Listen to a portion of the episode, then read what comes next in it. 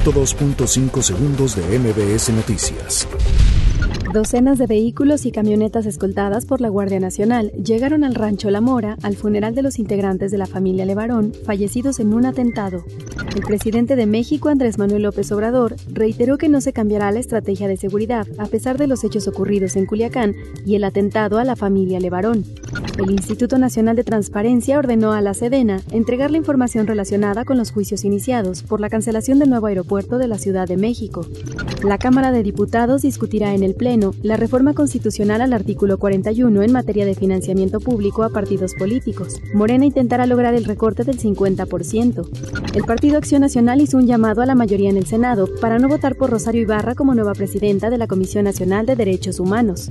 Ernesto Acevedo, subsecretario de Industria y Comercio de la Secretaría de Economía, aseguró que la derrama económica para el buen fin que ellos prevén es de 120 mil millones de pesos.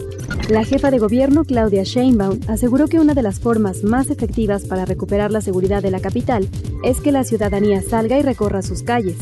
Un derrame de aceite en las costas del paraíso Tabasco, cuya procedencia no ha sido identificada aún, obligó al cierre de al menos cuatro playas de este municipio. El gobierno boliviano descartó que el presidente del país, Evo Morales, vaya a renunciar antes de concluir su actual mandato. La cantante Lady Gaga admitió que al paso de los años, su carrera la ha traumatizado de muchas maneras y por cosas distintas. 102.5 segundos de MBS Noticias.